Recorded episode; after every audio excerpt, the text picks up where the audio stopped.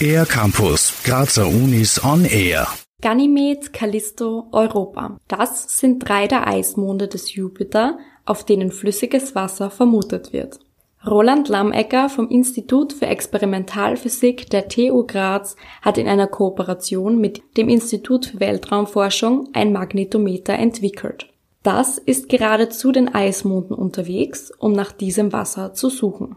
Zusammen mit zahlreichen anderen Messinstrumenten startete es nach einer wetterbedingten Verzögerung am 14. April 2023 im Rahmen der ESA-Mission JUICE seine Reise. Roland Lammecker erzählt, wie er den Start erlebt hat.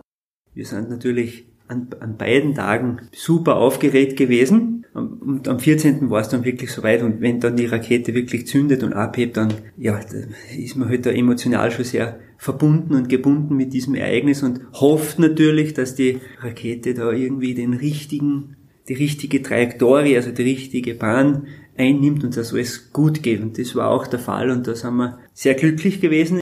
Die Startphase der Mission dauerte rund zwei Stunden. In dieser Zeit warten einige Hürden. Zum Beispiel bekommt die Sonde mit den Messinstrumenten an Bord teils seitliche Kicks, muss sich selbstständig stabilisieren und ihre Antennen Richtung Erde drehen. In dieser Situation kann sie auch verloren gehen. So Roland Lammecker. Und dann haben sie jetzt eben gesagt im Kontrollzentrum, so, jetzt würden wir das Signal erwarten, aber es kam, es kam nicht. Ja. Dann hat es eine Viertelstunde gedauert, bis das Signal gekommen ist und das waren ganz aufregende 15 Minuten, sage ich jetzt einmal. Roland Lammeckers Magnetometer kann Magnetfelder optisch messen. Genauer gesagt misst es die Beeinflussung des Magnetfeldes auf Atome und Moleküle.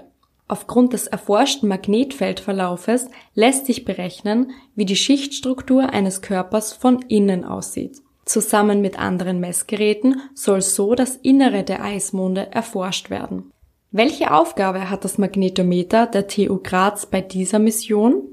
Das Magnetfeldmessinstrument ist dafür verantwortlich, die anderen Magnetfeldmessinstrumente, die die Richtung erfassen, auf diesen Spacecraft zu kalibrieren. Also das ist im Prinzip der Standard. Ja, also das kann man sich so vorstellen, dass das so arbeitet wie eine Atomuhr nur für Magnetfelder. Auf direktem Weg kann die Sonde nicht zum Jupiter fliegen. Dafür würde auch der Treibstoff gar nicht ausreichen. Um die notwendige Geschwindigkeit zu erreichen, holt sich die Sonde diese durch sogenannte Swing-by-Manöver bei Planeten. So Roland Lammecker. Und die Planeten bewegen sich um die Sonne und ziehen praktisch eine kurze Zeit lang diese Sonde mit. Die Sonde macht da Kurven praktisch um den Planeten und die Planeten, weil sie sich ja selber bewegen, ziehen diese Sonde mit und die Sonde wird dann immer schneller. Und wird dann Schleuder praktisch, ja, Planetenschleuder, ja. Und, und dann irgendwann schafft sie es, bis zum Jupiter zu gelangen. Die für die Mission relevanten Monde sind von einer Eisschicht überzogen. Es deutet einiges darauf hin, dass sich dort unterirdisch flüssiges Wasser oder sogar Ozeane befinden, wo sich Organismen entwickeln könnten. Aus Erfahrung auf der Erde weiß man, dass Bakterien sehr widerstandsfähig sind und in unwirklichen Bedingungen überleben können, solange es flüssiges Wasser gibt. Und jetzt ist die These sozusagen, jetzt suchen wir mal nach flüssigem Wasser und dann haben wir einen Kandidaten vielleicht dafür, dass da Bakterien irgendwie sich gebildet haben könnten. Und das wären natürlich außerirdische Lebensformen, ja, die ersten, die man da finden würde.